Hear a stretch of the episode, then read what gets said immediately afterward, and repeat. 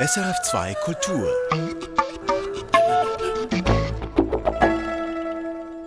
Kino im Kopf mit Michael Sennhauser.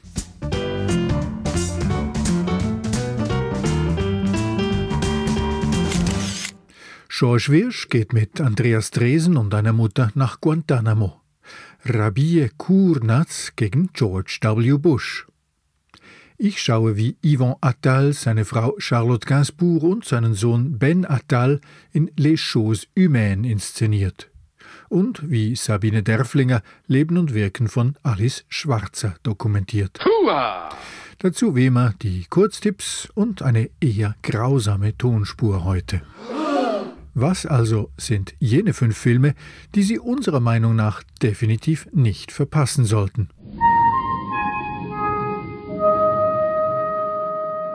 Rabie Kurnaz gegen George W. Bush von Andreas Dresen. Eine deutsch-türkische Mutter kämpft um ihren Sohn, der im Guantanamo-Gefangenenlager festgehalten wird. Ein euphorisierender Film, weil er nicht von der Kraft des Bösen, sondern von der Kraft des Guten erzählt. Rabie Kurnaz gegen George W. Bush von Andreas Dresen. Mehr dazu gleich. My Sunny Maad von Michaela Pavlatova. Die Hochs und Tiefs einer Mitteleuropäerin, die ihrem Geliebten nach Afghanistan folgt. Komik und Tragik des Kulturschocks werden mit den Mitteln der Animation so elegant wie effizient verdichtet. My Sunny Maad von Michaela Pavlatova. Wet Sand von Elene Naveriani. Eine Kampfansage gegen Homophobie, zugleich eine melancholische Mär über eine nicht offen ausgelebte Liebe. Und die verlassene Strandbar am Schwarzen Meer ist womöglich die schönste Filmkulisse des Jahres. Wet Sand von Elene Naveriani. Les Olympiades von Jacques Audiard. Vier junge Pariser Menschen in einem zeitgenössischen, genderadäquaten, sozialkompetent erotischen Reigen in strahlendem Schwarz-Weiß. Les Olympiades von Jacques Audiard. Schwarzarbeit von Ulrich Großenbacher. In diesem hinreißenden Dokumentarfilm treffen die Mannen und Frauen von der Arbeitsmarktkontrolle Bern auf Ausbeutung, Ausflüchte und Schlitzohrigkeit. Vor allem aber auf Menschen.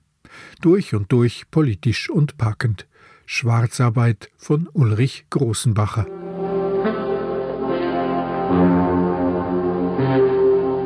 Achtung, die nun folgende Tonspur ist aus thematischen und aus dramaturgischen Gründen kein Vergnügen. Alright, folks, Showtime. Aus welchem Film stammt der folgende Ausschnitt? Uh, when, when you were gone, there was a day when your mother had business in St. Pierre. Yes. She took the servants with her on her errand, and I was left alone. Did she not leave Alice? I told her in no uncertain terms. She took all the servants.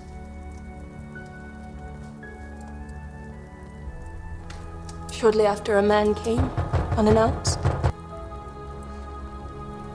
I knew the man, so I let him in. But he was not alone. Oh, I'm not alone. Willie. Uh, He attacked me. He pinned me down. I protested. I screamed. I cried out as best I could, but there was no one here. I was overpowered. There was nothing I could do.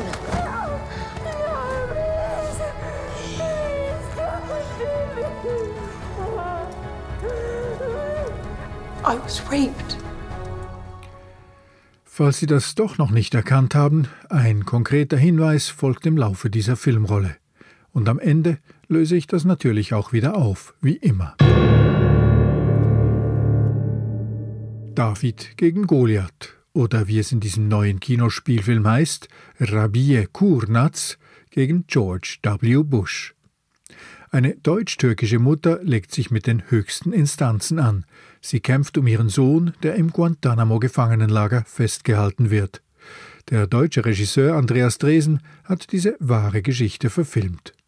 George Wirsch. Murat Kurnaz war zur falschen Zeit am falschen Ort. Genauer gesagt, er war in Pakistan, kurz nach dem 11. September 2001. Was dann passierte, klärt sich erst später. Jedenfalls landete er in Guantanamo eingestuft als feindlicher Kämpfer. Ohne Verfahren. Fünf Jahre lang. Der Fall beschäftigte die Medien und schwere Vorwürfe gingen auch an die deutsche Regierung.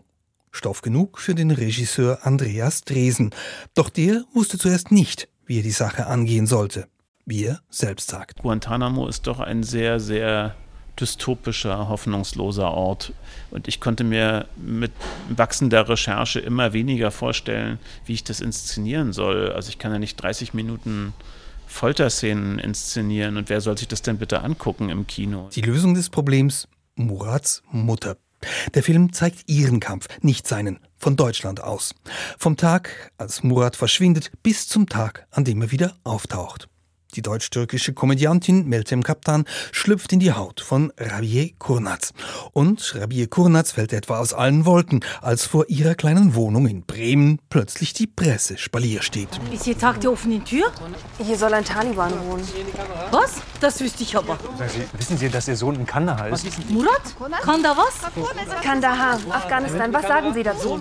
Frau Kunis, Ihr Sohn ist im Gefängnis. Was können Sie uns dazu sagen? Schluss aus, Ruhe! Ich weiß gar nicht, was los ist. Ganz kurz, bitte. Afghanistan gemacht. Ich bin Rabie, Mama von Murat.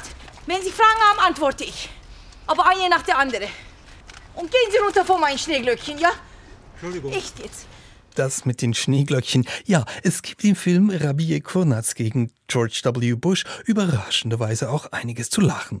So auch, als Rabie ohne Termin bei einem Menschenrechtsanwalt auftaucht, der die Lage vorerst unterschätzt. Frau Koslova, eine Minute noch bitte. Okay, schnell.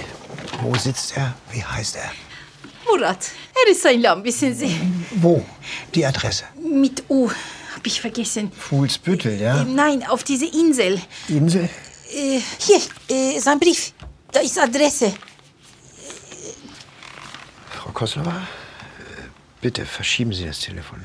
Die verflixte Insel mit U liegt natürlich nicht in Deutschland.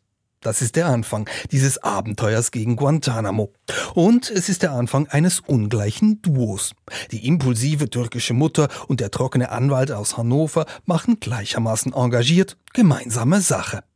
Andreas Dresen hat es gereizt, das Potenzial dieser ungewöhnlichen Beziehung auszuloten. Wenn wir über das Zusammenleben der Kulturen sprechen, dann betonen wir ja häufig das Trennende. So, aber hier finde ich einfach, das ist auch fast eine utopische Idee, wie diese beiden Charaktere aus unterschiedlichen Kulturkreisen kommen, sich quasi perfekt ergänzen und einer ohne den anderen könnte diesen Fall nicht gewinnen, aber miteinander sind sie unschlagbar. Unschlagbar bis zum US Supreme Court. So weit geht eine Mutter für ihren Sohn.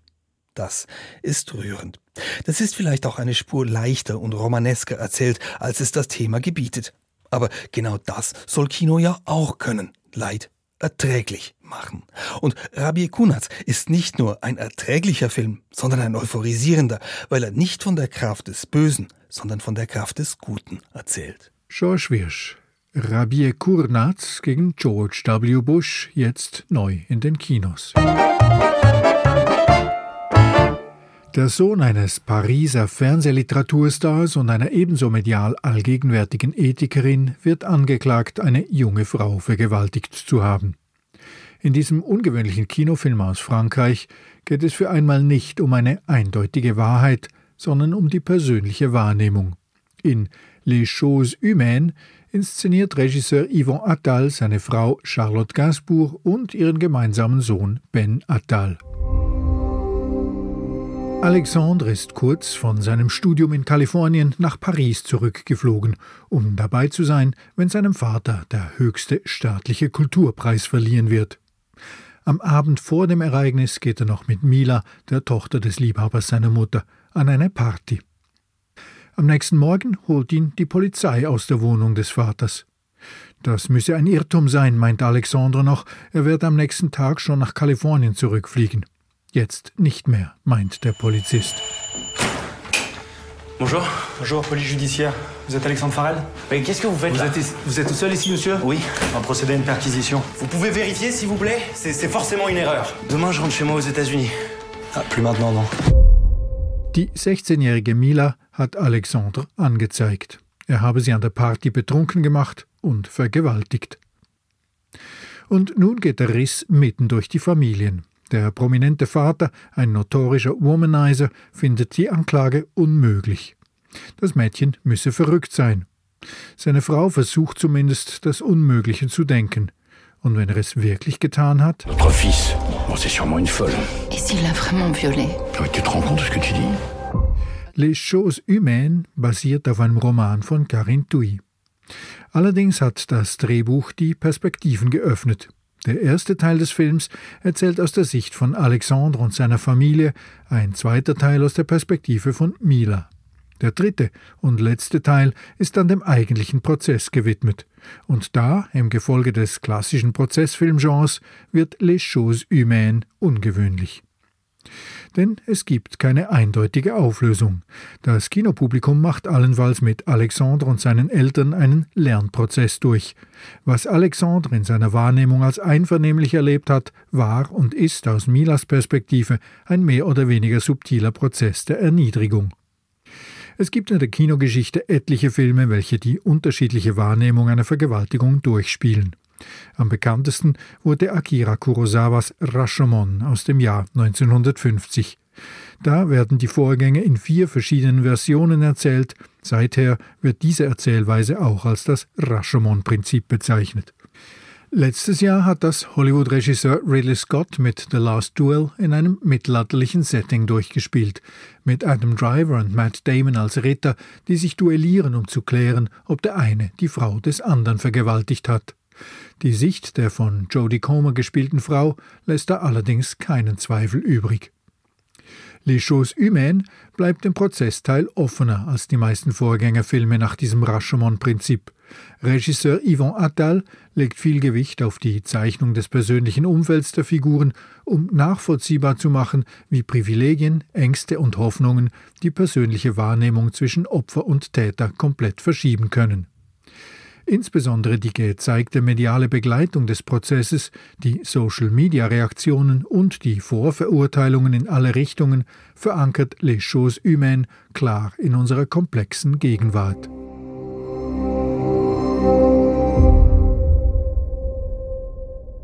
Les Choses Humaines jetzt im Kino. Seit mehr als 50 Jahren ist Alice Schwarzer eine provozierende Größe im feministischen und gesellschaftlichen Diskurs. Und eben steht die bald 80-Jährige wieder im Kreuzfeuer der traditionellen und der sozialen Medien.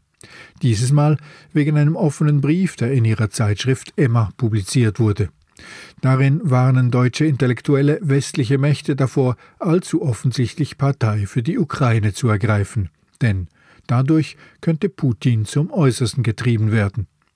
Abwägende Reaktionen auf Alice Schwarze Standpunkte gibt und gab es selten. Das zeigt der neue Dokumentarfilm der Österreicherin Sabine Derflinger. Er heißt schlicht und einfach Alice Schwarzer.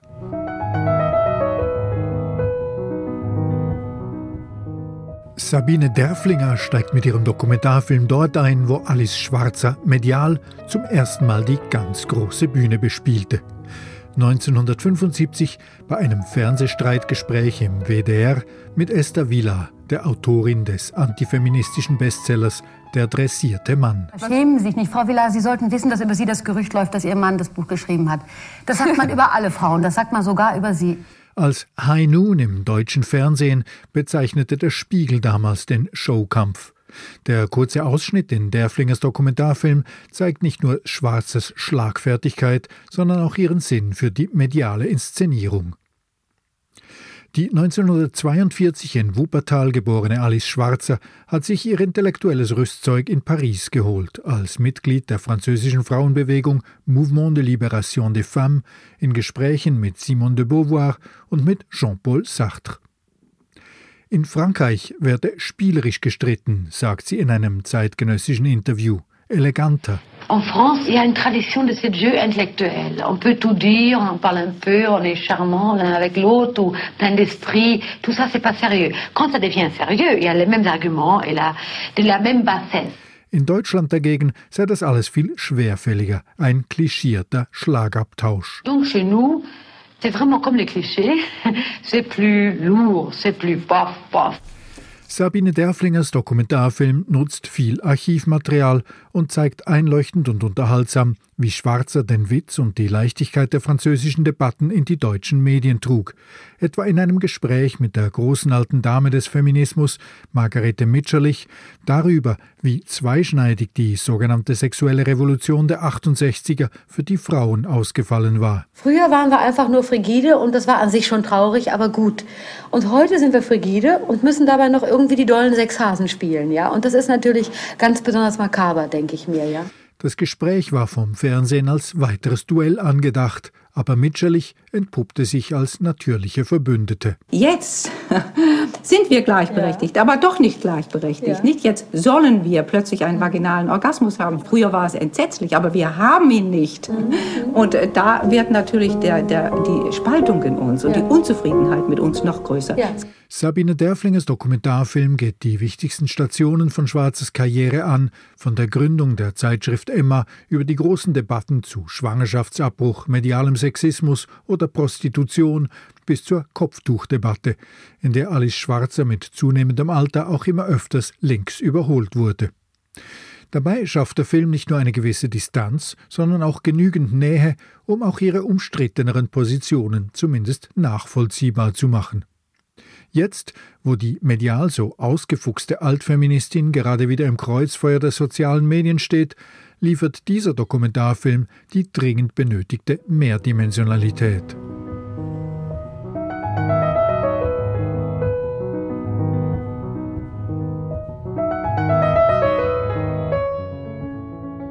Alice Schwarzer von Sabine Derflinger ist an der Diagonale der Werkschau des österreichischen Films mit dem großen Dokumentarfilmpreis ausgezeichnet worden.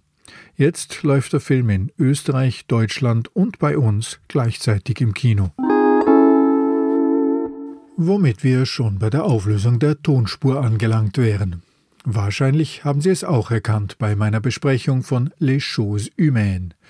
Der heutige Tonspurausschnitt ist nämlich genau jene Version, in der die von Jodie Comer gespielte Lady Marguerite ihrem Mann, gespielt von Matt Damon, in Ridley Scotts The Last Duel klarzumachen versucht, dass sie in seiner Abwesenheit vom Ritter Jacques Le Gris, verkörpert von Adam Driver, vergewaltigt worden ist.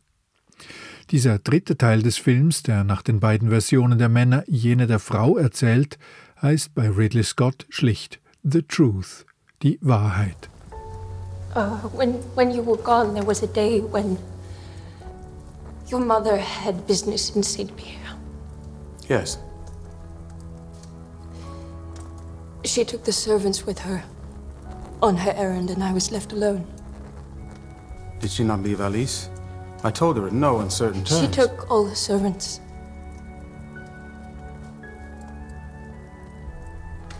Shortly after, a man came unannounced.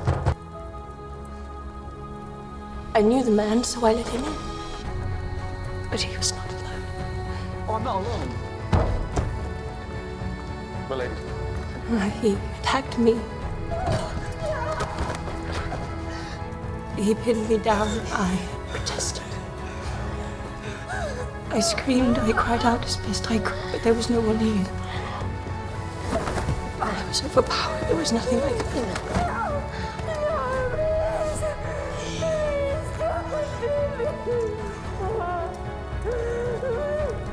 I was raped.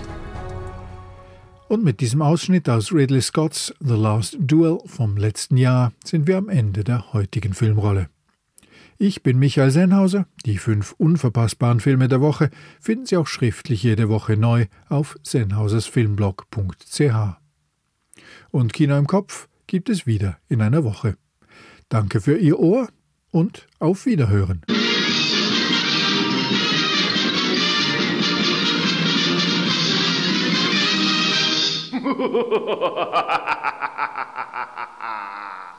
Erfahren Sie mehr über unsere Sendungen auf unserer Homepage srf.ch.